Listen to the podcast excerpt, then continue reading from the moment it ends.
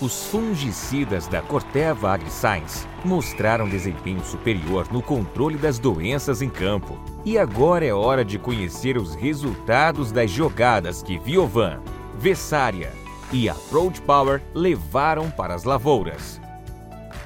Acesse o site de resultados do Manejo Campeão Omira, onde você poderá ver a performance dos fungicidas e assistir ao podcast com um profissional que sabe tudo sobre esse time campeão. Venha conferir essa goleada de resultados.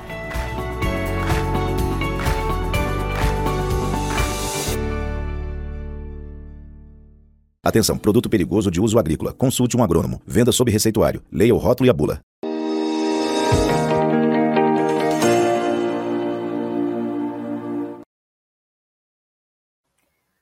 Olá, você que nos acompanha aqui pelo Notícias Agrícolas, eu sou Letícia Guimarães e a gente começa agora mais um Realidades da Safra, esse quadro em que nós rodamos Brasil afora para saber como estão as condições das principais lavouras e dos cultivos semeados aqui em solo brasileiro.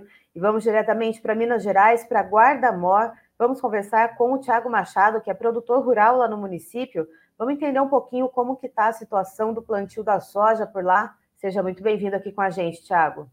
Bom dia, Letícia, tudo bem? Prazer estar participando aqui novamente com vocês. Bom dia, Tiago. É, Tiago, me conta um pouquinho, uh, quando foi aberta a janela para o plantio da soja aí no município de Guardamor, até o momento, como que foi o, o decorrer desse trabalho de semeadura? Aqui em Guardamor, tivemos algumas chuvas em outubro, dia 15, dia 20 de outubro, iniciamos aí um plantio de uns 5% da área. E foi logo, a chuva já cortou e já tivemos que parar o plantio. Voltou uma chuva muito pouca por volta do dia 5 de, de, de novembro. Depois disso, a chuva sumiu. É, voltou agora, dia 20, a chuva voltou de novo, ontem, né? Iniciamos de novo o plantio. Mas bem complicado esse início de plantio aqui, muito difícil, viu? Ou seja, para o pessoal que depende da chuva, para o pessoal que planta no sequeiro, praticamente 30 dias sem chuvas com bons volumes detectados por aí, né?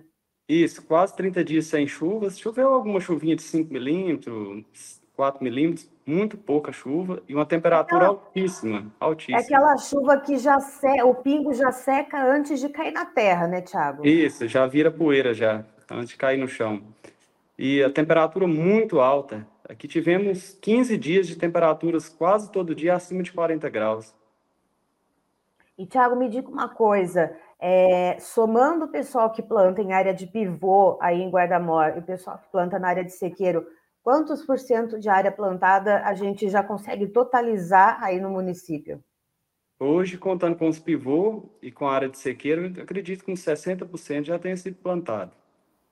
E normalmente, quando o clima colabora, quando tudo dá certo, a essa altura do mês, deveria ter quantos por cento de área plantada dessa soja?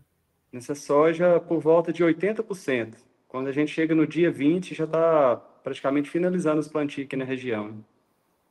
E olhando para essa condição de pouca chuva, de temperatura muito alta, uh, quais são as condições que essa soja que já foi plantada, que ela se encontra, Tiago? A soja que já foi plantada encontra no sequeiro condições péssimas. Sofreu muito, praticamente de 20 a 30 dias sem chuva, temperatura altíssima, muita perca de planta, escaldadura, queima das folhas, uma perca muito grande nessa área de sequeiro. Os pivôs estão melhores um pouco, porque foi semeado mais cedo, na janela de, já de início de outubro, mas também os pivôs estão uma perca, umas percas no mínimo de 15% dentro dos pivôs, coisa que a gente nunca teve aqui na região. E justamente por causa das altas temperaturas, porque a água no pivô tem, né?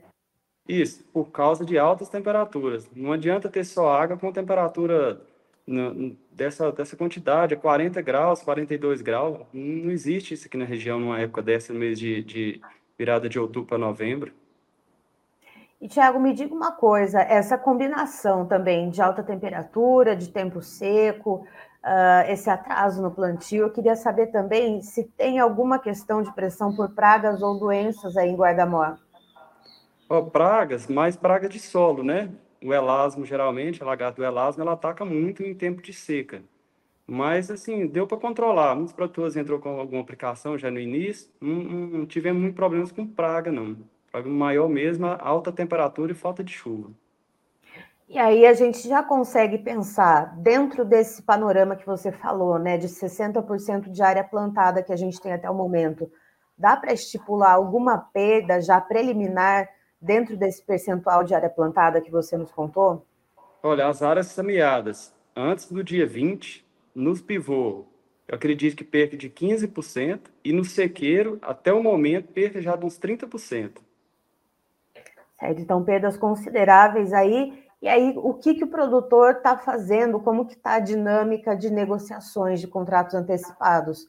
Porque se tem esse atraso, se tem essas perdas, o produtor ele está um pouco mais conservador uh, em questão de travar contratos já antecipados para essa soja, com medo de de repente não ter soja para entregar, Tiago?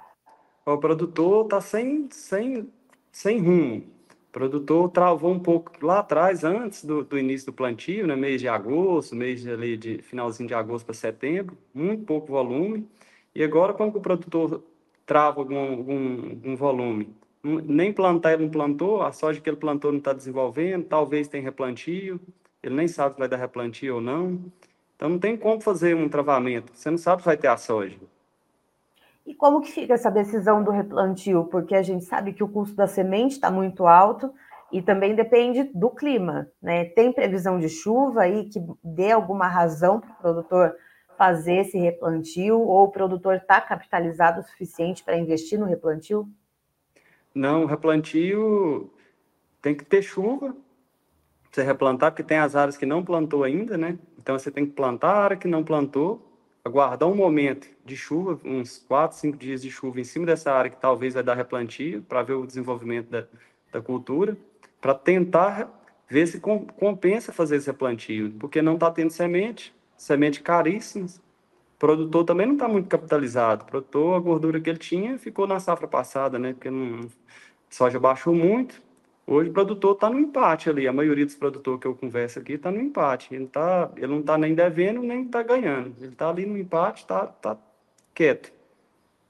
E você comentou antes da gente entrar ao vivo, Tiago, que essa situação do clima, né, dessa questão do tempo seco, das altas temperaturas, que era algo que não se via em Guardamor há pelo menos 20 anos, é isso mesmo?